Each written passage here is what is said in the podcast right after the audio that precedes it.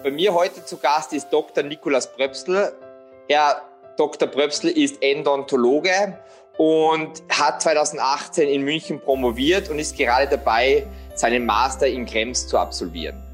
Herr ähm, Dr. Nikolaus Bröpsel arbeitet in der Familienpraxis Dr. Dressen Bröpsel. Und unser heutiges Thema ist auch Einstieg in die Familienpraxis. So, ähm, danke, Herr Bröpsel, dass Sie bei uns heute zu Gast sind. Sehr, sehr gerne, ich freue mich. Ähm, unsere erste Frage, bevor wir in dieses Thema einsteigen, Herr Bröpsel, ist, ähm, was ist Ihre Geschichte und was treibt Sie so an? Ja, also ich muss sagen, ähm, bei uns ist es wirklich so eine Art Familienclan. Mein, mein Opa, mein Großvater war schon ähm, Zahnarzt und ich bin eigentlich von Geburt an so ein bisschen mit der Praxis aufgewachsen. Also wir haben auch am Anfang ähm, im gleichen Haus gewohnt und meine Mutter ist als erstes in die Praxis von meinem Opa mit eingestiegen ja, und ich war da immer nach der Schule mal, wenn es länger gedauert hat, ähm, bin ich in die Praxis runter, habe dort ähm, mit einer Helferin äh, Zeit verbracht, die hat sich um mich gekümmert, wenn da mal ein bisschen viel los war. Ja, ich habe die Abläufe eigentlich in die Wiege gelegt gekriegt und ähm, hat auch einen Vorteil, man weiß später, worauf man sich so ein bisschen einlässt. Ja, also ähm, mein Opa, der ist, äh, der hat die Praxis 72 äh, eröffnet in München Cool. Und ähm, meine Mutter ist dann, ich glaube, 94 war das mit eingestiegen. Ja, und ich bin 90 geboren, also von daher habe ich das von Anfang an mitbekommen. Und wann ist der Vater eingestiegen? Äh, mein Vater, der ist ein bisschen jünger äh, als meine Mutter, deswegen ähm, gemeinsam übernommen haben sie die dann 98. Da hat mein Opa aufgehört, genau, und ähm, 98 haben sie die Praxis dann komplett selber geführt. Und wann war der Zeitpunkt, wo Sie wissen, ja, ich möchte jetzt auch in die Fußstapfen treten, ich möchte jetzt auch Zahnarzt werden. Wann war so der Zeitpunkt? War der schon immer schon da oder gab es einen Moment in der Jugend, wo Sie gesagt haben, ähm, jetzt weiß ich es hundertprozentig? Also ich muss sagen, das Familiäre hat mir von Anfang an gefallen, so für eine, sage ich mal, für die Firma der Familie zu arbeiten, egal ob es jetzt eine Zahnarztpraxis ist oder auch ein anderer Bereich. Ich denke, da denkt jeder ein bisschen ähnlich. Und ich habe ähm, mein Abitur auf dem wirtschaftswissenschaftlichen Gymnasium gemacht, weil auch die Wirtschaft mich so ein bisschen interessiert hat im Allgemeinen. Aber eigentlich ab der Grundschule hat es mir schon gefallen, die Kombination Menschen zu helfen und gleichzeitig aber auch was Handwerkliches zu machen. Also der reine Theoretiker bin ich nicht. ähm, und Jetzt steigen wir ein in den Einstieg in die Familienpraxis. War für Sie schon immer klar, dass Sie bei der Familienpraxis anfangen werden oder haben Sie auch einmal nach vielleicht anderen alternativen Kliniken oder anderen Möglichkeiten gesucht? Also ich habe in, in München studiert an der LMU und natürlich habe ich mir am Anfang auch überlegt, vielleicht vorher die Assistenzzeit woanders zu machen. Da muss man aber ehrlicherweise sagen, ähm, in München ist es gar nicht so einfach. Also wenn man da eine Assistenzstelle sucht, dann ist es so, dass das sehr, sehr häufig auch, ja, sage ich mal, ein Platz ist, wo, wo man nicht alles machen kann. Man kriegt am Anfang, klar, jeder fängt an, keine Frage, aber viele Kollegen haben mir eben berichtet, dass sie am Anfang erstmal nur Kontrollen machen durften und das zieht sie sich dann über ein Jahr oder, oder länger.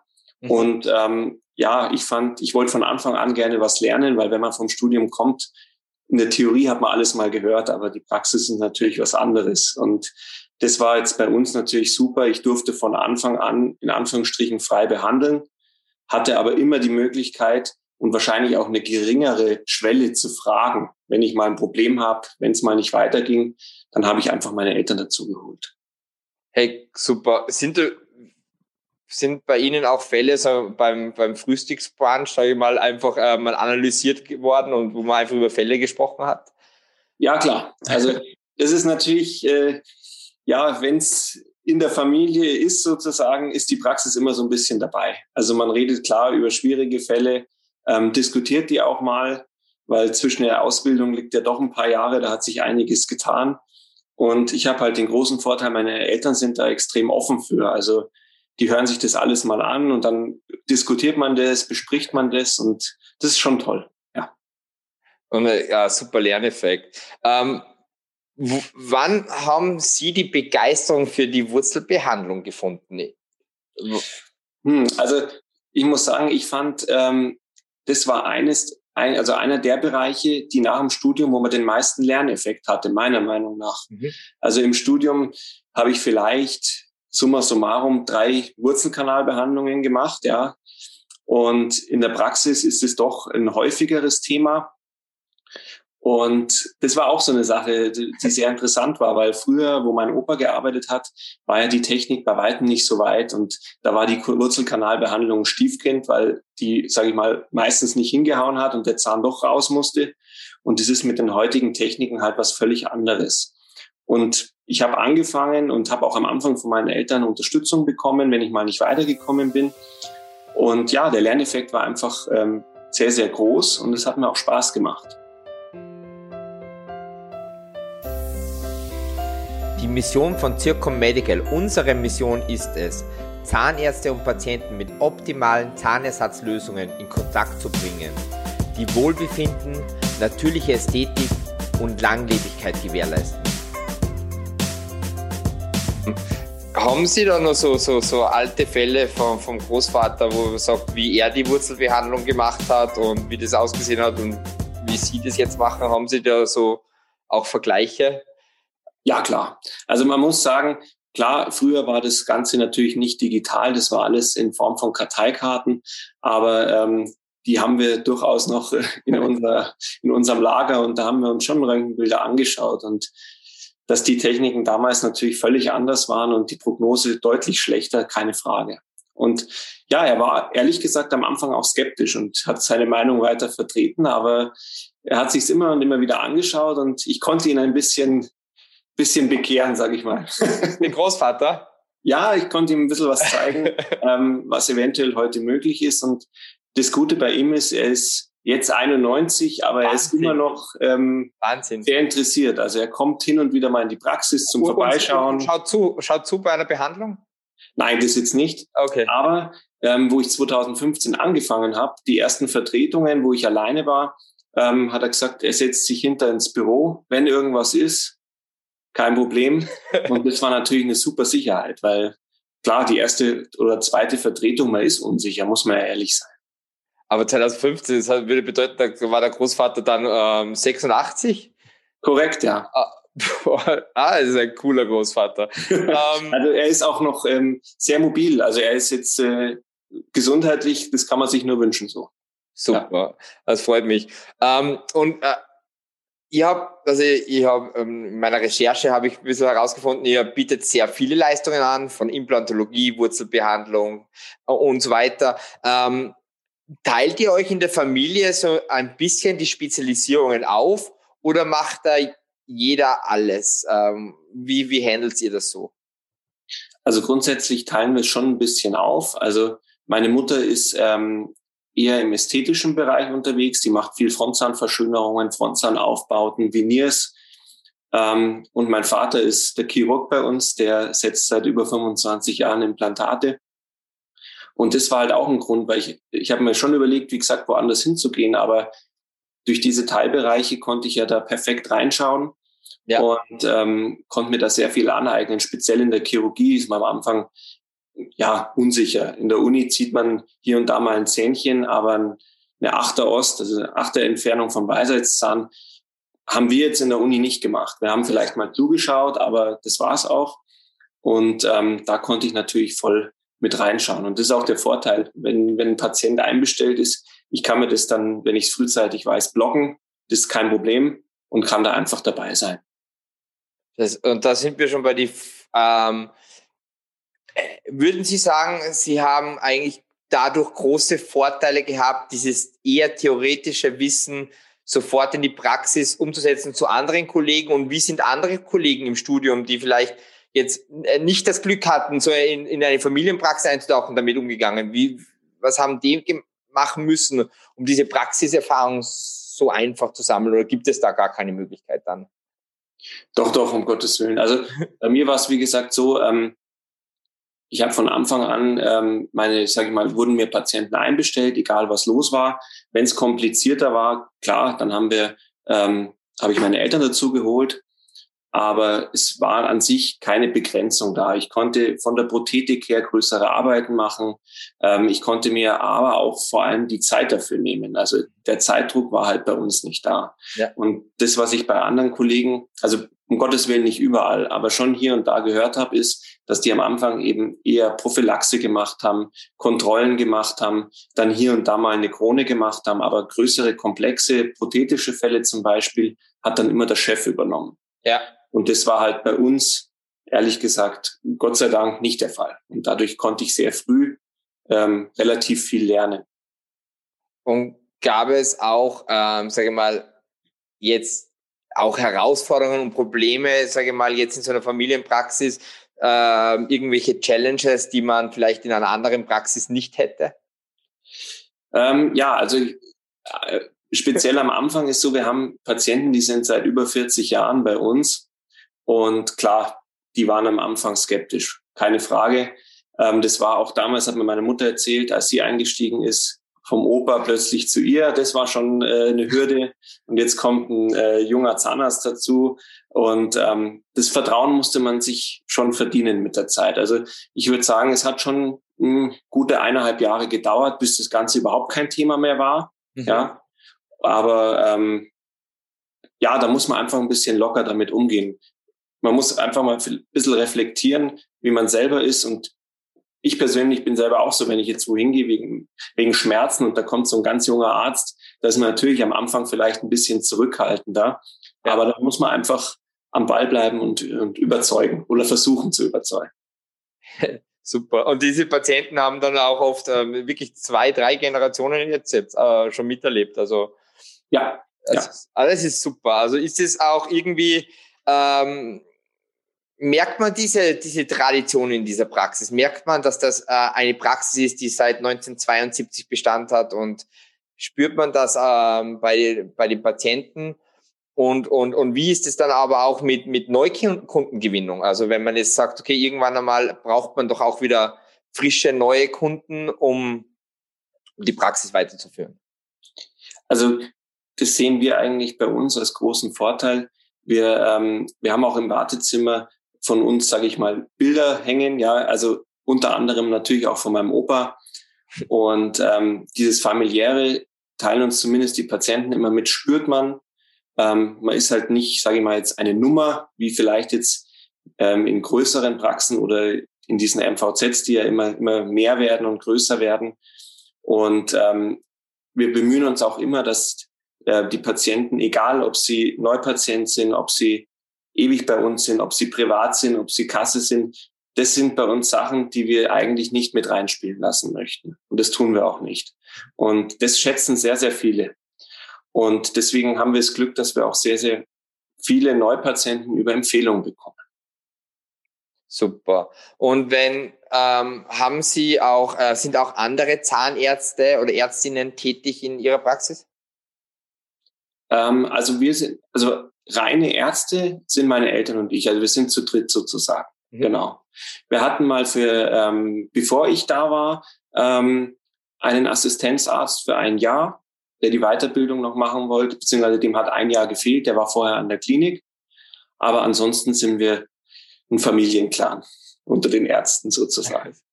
Oh, super. Und wie würden Sie sagen, ähm, sind Sie, ähm, wenn man, wenn ein, ein, ein neuer Zahnarzt ähm, oder ich stelle die Frage anders. Ähm, was für ein Typ Mensch muss jetzt, müsste ich jetzt ich als neuer Zahnarzt sein, dass ich sage, okay, ähm, ich gehe jetzt in eine Familienpraxis, obwohl es nicht meine Familie ist, zu, oder zu einer, ein, eigentlich einer, einer, zum Beispiel einer, einer Klinik oder einer anderen Praxis. Ist es, ist es da die Organisation anders? Ist es da, vielleicht hat man da auch eine Chance, sich zu, zu profilieren? Ähm, wie läuft es ähm, ab jetzt in einer Familienpraxis, wenn man jetzt vielleicht jetzt nicht in diesem Clan dabei ist? Ähm, ja, die Frage ist gar nicht so einfach. Also ich habe versucht, mich da rein zu versetzen. Also ich persönlich glaube, dass es ähm, als Fremder in Anführungsstrichen vielleicht auch etwas schwieriger sein könnte, sich in der äh, Familienpraxis zu etablieren, ähm, als jetzt beispielsweise in einem MVZ, weil da ist jeder in Anführungsstrichen fremd zueinander und da ist man eventuell auch ein bisschen offener. Ich glaube, bei einer Familienpraxis ähm, ist das Ganze ein bisschen insgesamt kleiner, keine Frage, und auch ein bisschen ja eingespielter. Und vom Typ her muss man ein familiärer Mensch sein, ein offener Mensch, ein familiärer Mensch. Und ähm, ja, man muss einfach gelassen sein, würde ich jetzt sagen. Das ist also immer ein guter Tipp. Ähm, da, da würde ich gerne mit unsere letzten drei Fragen, also unsere abschließenden drei Fragen, also was würden Sie Ihrem jüngeren Ich raten, das gerade anfängt, Zahnarzt zu werden? Also welchen, mit dem Wissen, das Sie jetzt haben, was würden Sie Ihren jüngeren Ich raten, der am Anfang vom Studium stand? Also hätten Sie da irgendwelche Tipps, die Sie gerne jetzt, die Sie damals gewusst hätten? Also bezogen auf Studium ähm, muss ich ganz ehrlich sagen, im Nachhinein ähm, sollte man nicht vergessen, es zu genießen. Es war eine tolle Zeit. Ja, ähm, es ist aber ein Aspekt, der kommt im Studium meines Erachtens zu kurz und das ist die Psychologie. Mhm. Und da wird man relativ schnell ins kalte Wasser geschmissen. Ja, jeder Patient, der kommt, ist anders. Der eine hat Angst, der andere möchte alles erklärt haben, der dritte möchte, dass man gar nichts sagt und einfach nur schnell macht, damit er schnell wieder draußen ist. Ähm, das ist meines Erachtens ein Punkt, ähm, wo man sich darauf einstellen muss und wo man auch nicht darauf vorbereitet wird. Man wird in der Klinik auf die Qualität vorbereitet, auf die Behandlungsmethoden, alles perfekt. Aber wie das dann im Alltag ist, ähm, sei es jetzt von den finanziellen Hintergründen her. Der Patient kann sich vielleicht die Bestversorgung nicht leisten. Ähm, wie gehe ich mit sowas um? Was biete ich ihm an? Und, und, und. Also das sind so psychologische Aspekte, die meines Erachtens fehlen. Und das Zweite ist, was ich unbedingt machen würde, ist stetig am Ball bleiben mit Fortbildungen. Es müssen keine teuren sein. Es, die Depots bieten anfangs wirklich super Fortbildungen an, auch im Bereich von der Abrechnung, wo wir im Studium auch überhaupt nichts gelehrt wird, bei uns zumindest. Und mhm. da kann man schon Einblicke bekommen. Dokumentation. Es gibt auch ähm, ein Kommunikationstraining, habe ich am Anfang gemacht. Mhm. Ähm, so ein Kurs, der ging zwei Tage, Kommunikationstraining mit den Patienten. Und das hat mir sehr, sehr viel gebracht. Also was ich damit sagen will, ist einfach stetig hier und da eine Fortbildung besuchen, ja. müssen keine großen Curricula sein ähm, und sich da sage ich mal, jeden Bereich auch mal anschauen. Ich hätte ja. im Studium mit Sicherheit nicht gesagt, dass ich die Endo mag. das, das habe ich schon so ähm, jetzt öfters gehört, dass man einfach durch ähm, ähm, unser erster Podcast-Teilnehmer, Dr. Ono Pollard, hat auch gesagt, man lernt einfach nur, wenn man in der Praxis ist und sich Sachen einfach anschaut und sagt, okay, man probiert genau. das aus, man probiert das aus und dann weiß man ganz genau, hey, ich bin eher, weiß nicht, ich gehe Richtung Kieferorthopäde, ich gehe eher Kinderzahnarzt, ich gehe Richtung Implantologe, ich gehe äh, Wurzelbehandler und also ähm, sein Tipp war wirklich die Sachen alle mal anzuschauen und, zu, und durchzutesten. Und das Gute war in der Familienpraxis, da hatten sie ja die Möglichkeit einfach mal wirklich alles anzusehen. Also das ist, ähm, Herr, Herr Dr. Bröpsel, was sind Ihre Ziele für die nahe Zukunft, so 2000, Ende 21, Anfang, Mitte, Ende 22? Von den Zielen her, also ich würde ganz gern äh, mein Studium fortführen. Das geht bis 2023, es dauert noch ein bisschen, ja. Und ähm, würde diesbezüglich auch ähm, in der Praxis das Gelernte gerne umsetzen und würde die Endodontie bei uns in der Praxis noch gerne ein bisschen weiter ausbauen und von der Technik her noch ein bisschen aufrüsten. Wo findet man Sie, Ihre Praxis? Wo kann man Sie finden? Ähm, offline, online, ganz egal wo? Also ähm, offline findet man uns in München Neuhausen in der Frundsbergstraße 17. Ähm, wir haben auch eine Website, die wir gerade dabei sind, ähm, ein bisschen zu überarbeiten, ähm, mehr Content reinzuschreiben, einfach damit die Leute oder die Patienten sich einfach auch mehr vorstellen können. Das habe ich sehr, sehr häufig. Die Patienten können sich unter, auch wenn es nur eine Füllung ist, nicht wirklich viel vorstellen. Und ja. da ähm, ja, da wollen wir gerne auch ein paar Videos machen, wo wir das den Leuten näher bringen können. Hey, super, das klingt ja total spannend. Und das ist auch ein Projekt von uns, wo wir sagen, hey, wir wollen auch, dass Patienten einfach mehr informiert, mehr Möglichkeiten haben, mehr Wissen haben und dadurch auch bessere Entscheidungen treffen können. Ähm, danke für die Zeit, Herr Dr. Bröpsel, ähm, und ich wünsche Ihnen ganz, ganz viel Erfolg für die Zukunft und ganz viel Erfolg fürs Masterstudium. Und ähm, vielleicht hören wir uns dann nochmal nach dem Masterstudium oder vorher. Würde mich freuen. Sehr, sehr gerne und vielen, vielen Dank. Wenn Sie mehr darüber erfahren möchten, wie Zircom Medical Ihnen und Ihrer Zahnarztpraxis helfen kann, dann besuchen Sie uns unter mypatent.com bzw. werfen Sie einen Blick in unser Online-Magazin, wo wir wöchentlich neue Podcast-Gäste vorstellen. Bis zur nächsten Folge.